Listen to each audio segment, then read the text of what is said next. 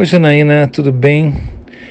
Janaína, não fique desacreditada no mundo dos investimentos. Vou te dizer por quê. É... Corrupção existe em tudo que é área, né? Mas a gente precisa saber separar e contornar elas quando elas acontecem.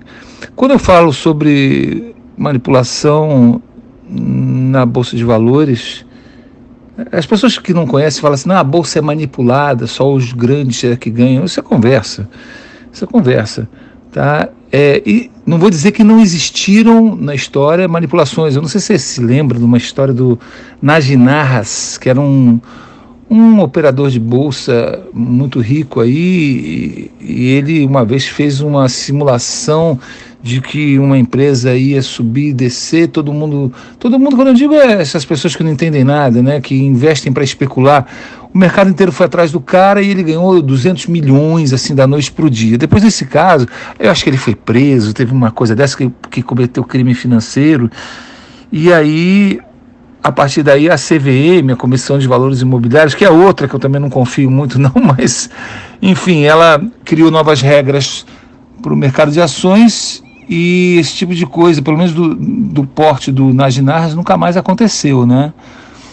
Mas quando eu falo sobre é, corrupção, não sei se é exatamente a palavra que eu tenho usado, mas existe assim, por exemplo, é quando em 2010 eu comecei a investir, existia no Brasil somente uma casa de análise. Essa, essa história você deve ter visto no Guia de Ações, se você já leu ele todo, eu, e eu é, estimulo todos os meus alunos a lerem. Acredito que você tenha lido, porque eu sei que você é leitura voraz né, de livros grossos.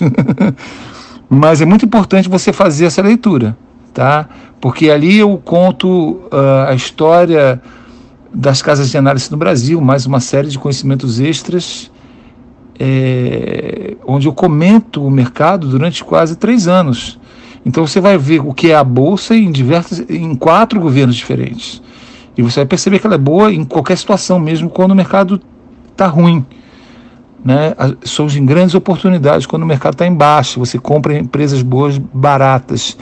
Mas em 2010, quando eu comecei, eu comecei porque surgiu no Brasil a primeira casa de análise, que era a tal da Empíricos, que hoje é uma casa de análise é, que é uma fraude. Né? Eles vendem com é, é, propaganda enganosa, foram caçados pela CVM, mas como o Brasil tem 98% de gente sem educação financeira nenhuma, esses caras estão vendendo, fazendo fortuna em cima dessas pessoas que querem enriquecer rápido. E na época eles vendiam a, a seguinte ideia: olha, nós somos independentes, é, nós damos recomendações independentes. O que, que eles querem dizer com isso? Eles surgiram, as casas de análise surgiram em contrapartida dos meios de comunicação. Eu conto nos meus vídeos aí que durante uns dois, três anos eu não saía do lugar porque eu, eu ia na revista Exame, ia na Infomana e pegava aquelas dicas eu não entendia, que uma hora eu ganhava, outra hora eu perdia, eu estava sempre empatado. Eu nem, nem ganhava nem perdia muito, mas não saía do lugar. Por quê? Até que eu entendi, e foi numa viagem para os Estados Unidos que eu entendi porque aqui eles conhecem bem esse mercado. Aqui já, naquela época que eu vim, em 2012, já tinham 200 casas de análise. No Brasil estava surgindo a primeira, que era a Empíricos. Isso na época ela era honesta.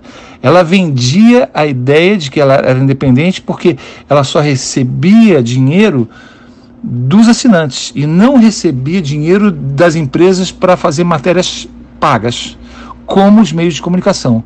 Então, quando eu só vim investir através de revista exame, eu nunca enriquecia. Mas quando surgiu a Empíricos, eu comecei a fazer dinheiro. Só que a Empíricos, no, no andar da carruagem, se perdeu na ganância e começou, eu comecei a perceber que eles estavam dando dicas que não, não eram empresas boas. Foi quando eu criei o Guia de Ações em janeiro de 2017 para orientar os meus alunos. Só que cada vez eles foram piorando mais e eu fui cada vez aperfeiçoando mais o guia, falando mais incisivamente dos erros que eles cometiam, porque eu sabia o que estava acontecendo, né? E aí o guia de ações começou a se tornar um, uma coisa sólida, bacana, com, contratei analistas financeiros para me ajudarem. E curiosamente surgiram no Brasil outras casas de análise, que foi a Suno, e a Eleven Financial. Agora tem um monte aí. Tudo porcaria, né? Mas, é, então o que, que acontece? Eu não vou desanimar da Bolsa de Valores porque esses caras que eram supostos a serem a salvação dos investidores brasileiros estão se perdendo hum, na ganância, no mau caratismo de venderem uma imagem que eles não são. O que, que, é, o que, que eu faço? Eu estou aprendendo com a experiência do tempo que existem empresas que são muito boas, por exemplo, setor elétrico, ele é muito bom. É, setor financeiro, bancos. E eu sempre falo no guia de ações, porque eu aprendi com os grandes investidores que não se investe no Brasil em IPO, não se investe em construção civil, não se investe uh, em, companhias em companhias aéreas e varejo, tipo lojas Marisa, lojas americanas, etc. Então, se você segue essa regra que o guia de ações ensina, você nunca vai ter problema com, com a falta de confiança que essas casas de análise estão de, deixando de, de oferecer e, e eu continuo investindo. Eu sei que eu não posso investir em companhia aérea, eu não invisto. Só que eles estão mandando, agora estão recomendando. Olha, investe na Smiles, que é da, da, sei lá, de uma da companhia aérea dessas aí, Transbrasil, sei lá. Mas a bolsa é a bolsa, entendeu, Janaína? Não, não, não confunda a bolsa com o uh, com esses caras. A bolsa sempre foi boa, tem gente fazendo fortuna há, quatro décadas na bolsa, Luiz Barça Filho, e na época não existia nem casa de análise e, e, as recomendações dos analistas dos bancos todas são péssimas, porque são manipuladas também. Ah, então, porque é tudo manipulado, eu, eu vou perder minha descrença e vou perder a, a esperança de investir na bolsa? Não. Né? Só porque tem gente que é, mau caráter no casamento não significa que a instituição do casamento seja uma coisa ruim. Um ou outro é mau caráter e faz a coisa errada, entendeu? Então não se decepcione porque existe esse tipo de, de manipulação no mercado. O guia de ações ele ele é sério, não é porque é meu, mas eu não tenho vínculo com nenhum. Uma coisa que as pessoas comentam de mim é que eu, eu já recebi inúmeras propostas de instituições financeiras para me vender, para falar que os produtos dos bancos são bons e eu não aceito isso. Primeiro, porque eu não preciso. Segundo, porque não é do meu feitio, nem do meu caráter falar de uma coisa que eu não acredito. Então, o Guia de Ações é uma, é uma, é um, uma instituição diferenciada e eu estou tentando transformar isso numa. Não numa casa de análise, porque eu não gosto dessa palavra casa de análise. Estou tentando transformar o guia num, realmente num grande, num grande guia de ações da Bolsa de Valores brasileira, estou precisando terminar a minha regulamentação perante a CVM e estou mudando o estatuto da empresa para poder. Uma série de coisas que você deve estar acompanhando aí. Se você lê, lê o guia, você deve estar acompanhando aí.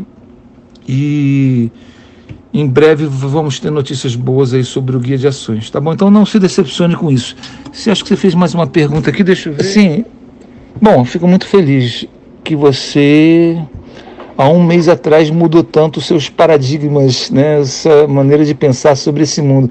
Fico muito feliz mesmo. Esse é o, realmente o meu objetivo como professor, que vocês adquiram a, esse pensamento novo, fora da caixa, quebrando esses paradigmas antigos que, que só facilitam a vida dos, dos banqueiros e não a nossa, e realmente agora descortinem aí toda um, uma possibilidade nova de vida, porque eu sei que a médio e longo prazo você com certeza vai colher. Eu colhi, muitos dos meus alunos já estão colhendo há muito tempo e não vai ser diferente de você não, tá bom? Espero que eu tenha resgatado a tua motivação aí de novo com, com esses problemas. O mundo está cheio de coisa errada, mas a gente não deve desistir dele não. Tá bom? Deus te abençoe aí. Tchau, tchau.